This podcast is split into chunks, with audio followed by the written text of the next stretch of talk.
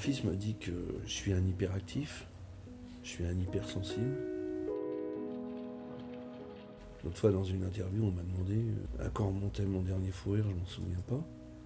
Mais à quand remontaient mes pleurs, bah, je pleure tous les jours.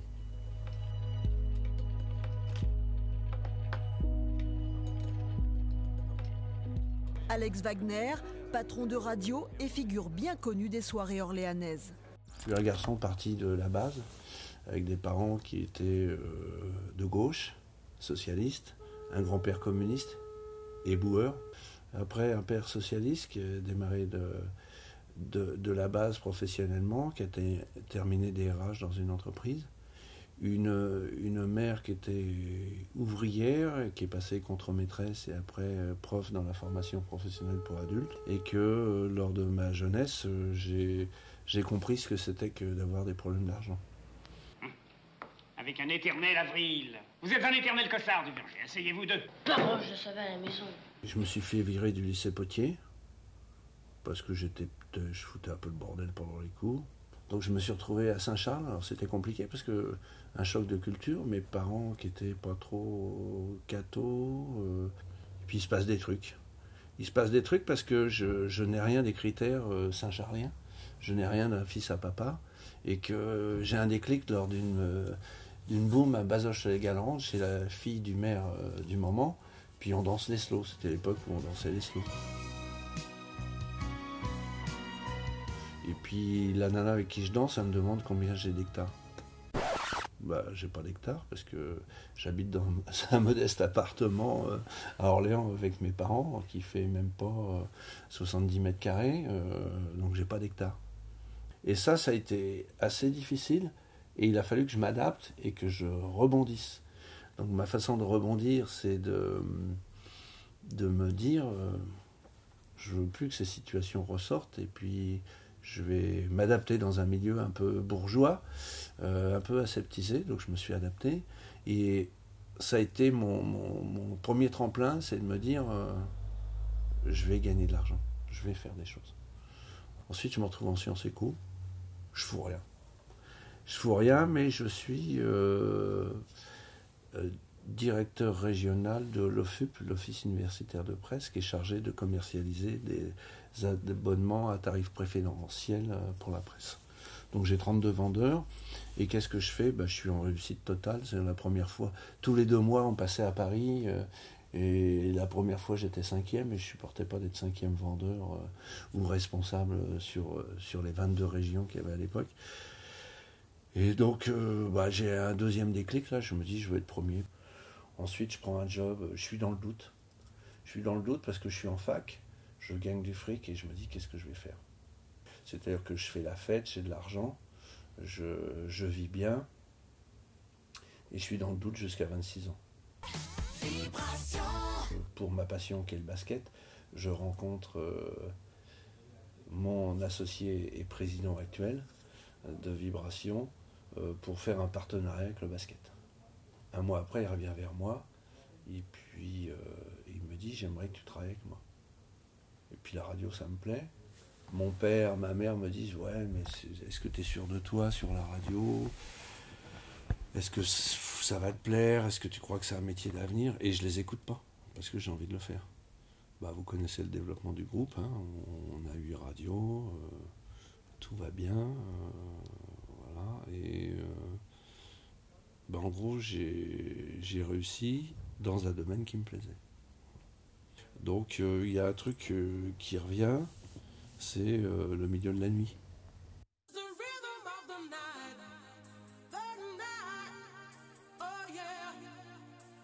J'achète une discothèque et après deux discothèques. Et là, bah, je gagne de l'argent, j'apprends à organiser des soirées, je prends la présidence du syndicat des discothèques, tout est nickel. sauf que l'image que l'on a, que l'on veut toujours donner aux gens, c'est, elle n'est pas très belle. Le milieu de la nuit, c'est, c'est l'alcool, c'est les rencontres, c'est la cigarette, c'est les mauvaises fréquentations. Moi, je prends un peu un contre-pied parce que je prends la présidence du syndicat des discothèques et que je sers de, de, de décodeur quand il y a des problèmes avec le préfet et les, patrons de discothèques. Mais voilà, puis au bout d'un moment, je me dis, j'en ai marre de ce milieu, c'est pas sain, c'est pas sain pour l'environnement familial. Et puis je fais une déclaration parce que je sens qu'il faut faire le passage, il euh, faut faire la transition. Je dis la nuit c'est terminé, ça ne m'intéresse plus. Le véritable déclic, c'est que un moment mon père est, je, sens qu'il est malade. Je vais voir son cardiologue. Il me dit voilà, si je travaille sur le cœur, il y a les reins qui déconnent. Si je travaille sur les reins, il y a le cœur qui déconne. Donc je suis en fin de système. Donc là, ça devient compliqué. Euh, je me dis, ouais, fin de système. Puis je lui pose la question qui fait peur, il lui reste combien de temps? Il me dit entre 9 mois et un an. Donc voilà. Donc mon père euh, décède euh, au mois de septembre, très affecté. voilà, donc je gère. Il y a une bonne nouvelle, ils mettent son nom sur le stade de foot. Et c'est lui qui est créateur du club. Hein, il a toujours voulu. Euh, il était directeur du centre de formation, il passait sa vie au stade, il m'emmenait dès le plus jeune âge sur les terrains de sport et de football notamment. Voilà. Donc j'arrive au stade de foot, je vois sur une tribune, tribune Marc Wagner, je vois mon nom, j'y vais avec mon fils, je dis ça c'est déjà super. Je suis jamais allé au cimetière parce que c'est une image euh, morte et c'est pas l'image qui me convient. Donc je refuse, mais le recueillement c'est tous les 15 jours euh, au stade de foot. Ah, et je pense que quand on perd quelqu'un, la meilleure façon de pas faire son deuil, parce qu'on ne fait jamais de, gérer son deuil, c'est de pérenniser ses valeurs. Qu'on soit de droite ou de gauche, l'écharpe rose était de rigueur aujourd'hui au Zénith d'Orléans. Un dress code imposé aux politiques par le maître des lieux, Alex Wagner.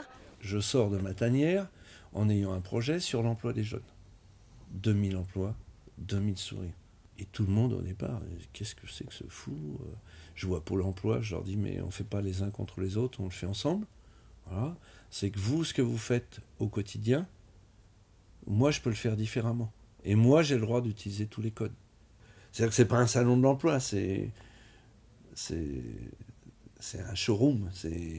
J'ai voulu que la moquette soit rose, parce qu'on envoie des, des, messages avec les codes couleurs.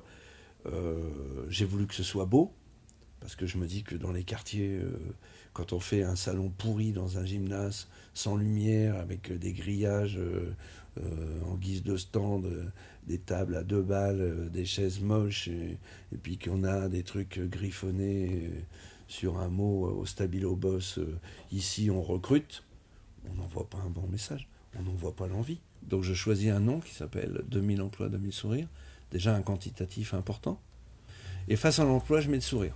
Moi, j'ai eu l'avantage de provoquer cette chance d'aller dans un domaine qui me plaît, parce que c'est dans mon ADN euh, la radio, ça me plaît, et que je pense que quand quelque chose nous plaît, on n'a pas l'impression de travailler. Avec ma femme, quand j'ai lancé 2000 emplois, 2000 sourires, bah, soir on s'est retrouvés et elle, elle avait son projet, monter une marque de lunettes. Sabine a rempli un dossier d'admission quand elle est jeune, à 18 ans, pour entrer dans une école de styliste. Le dossier arrive dans la boîte aux lettres, mais n'est pas transmis par les parents. Ou le papa surtout. Pourquoi? Parce que le papa est opticien et il avait décidé que sa fille était opticienne. Quelques années passèrent, une trentaine d'années. Elle a perdu sa maman, avec qui elle avait un rapport aussi fusionnel, et elle a décidé de monter sa marque. Et la marque, au bout de cinq ans et demi, elle est dans 1000 points de vente dans le monde. Euh, et pour citer un exemple, euh, il y a 30 magasins d'optique qui vendent sa marque à New York. Ça veut dire que on lui refuse un truc quand elle est jeune, sa maman disparaît, et trois ans après, elle monte ce projet. Je trouve que c'est bien. 2000 emplois de mes sourires, première étape. 6200 personnes au Zénith. Voilà. 150 euh, entreprises.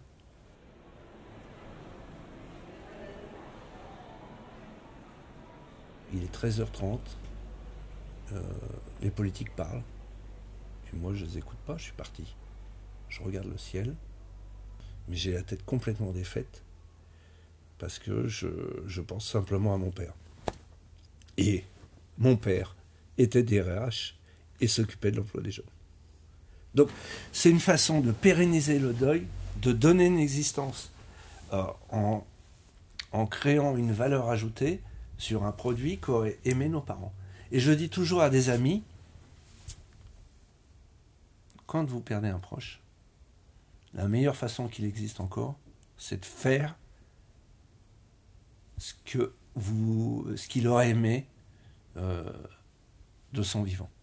Mon fils n'a pas pu venir, mais le soir j'ai un texto et qui me dit je suis fier de toi. Et je suis pile poil dans la transmission. C'est-à-dire que je fais par rapport aux valeurs de mes parents. Et mon fils me dit à la fin, je suis fier de toi. Je, je crois que c'est ma deuxième réussite.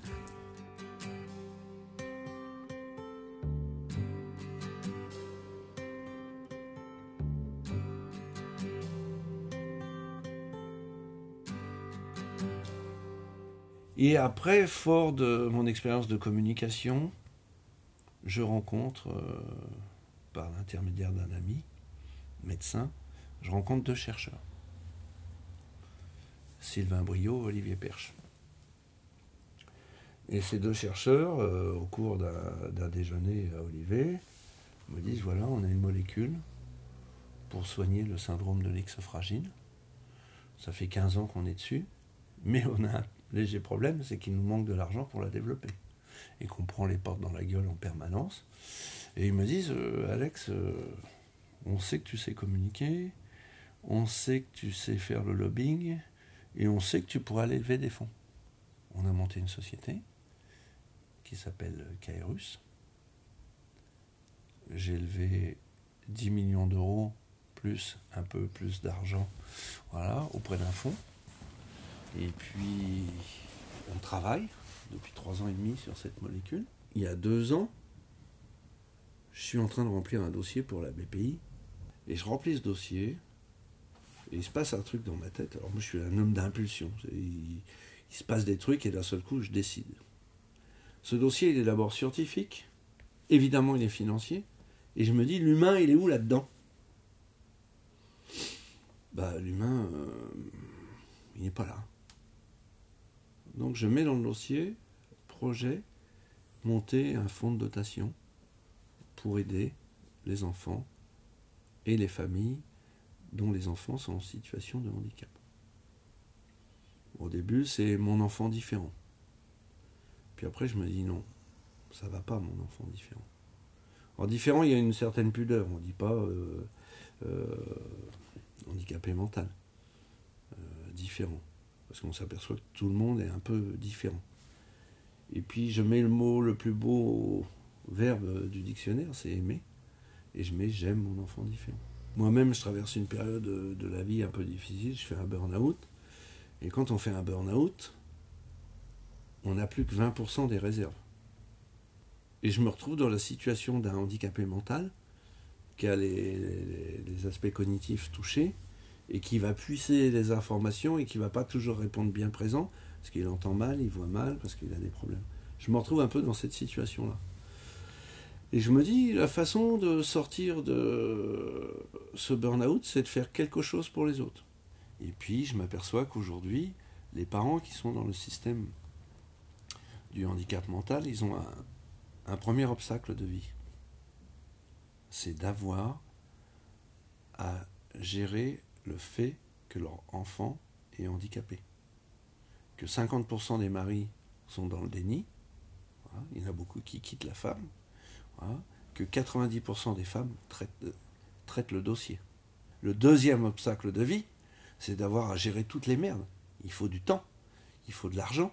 Un problème que l'on aborde, euh, où on est perturbé, on est angoissé par cette chose, si les gens nous répondent avec bienveillance, on a réglé une partie du problème. Donc le 25 décembre 2017, euh, je fais sur mon Facebook, je publie que le cadeau de Noël que je me fais, c'est d'aider les enfants en situation de handicap mental. Le 6 février 2018, je fais une réunion au conseil départemental.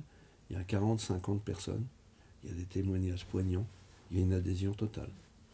Je monte un fonds de dotation que je payais à hauteur de 15 000 euros avec mes deniers personnels, mais euh, c'est dingue, je me fais plaisir. Ma mère est partie à la suite d'une maladie qui s'appelle Parkinson, dégénérescence du système nerveux central. Donc j'ai bouclé la boucle. Mon père, ma mère, j'ai pérennisé leur vie à travers des actions qui les concernaient. Et je crois que c'est la, c'est la chose qui me porte.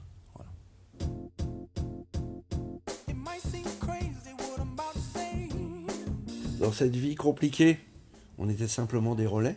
Et que si on passe bien les relais, c'est une énorme satisfaction. Souvent on me dit que je suis différent. Bah, je suis fier de cette différence et que je vais la cultiver jusqu'à la fin de mes jours.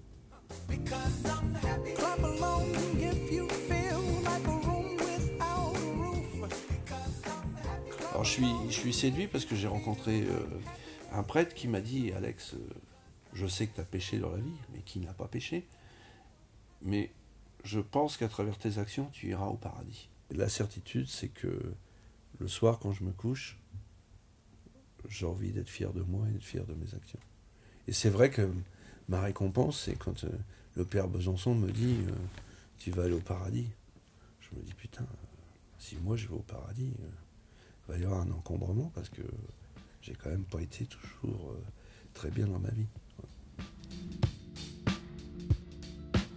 Ne pas aider les autres, c'est se condamner à mourir lentement. Aider les autres, c'est bonifier sa vie.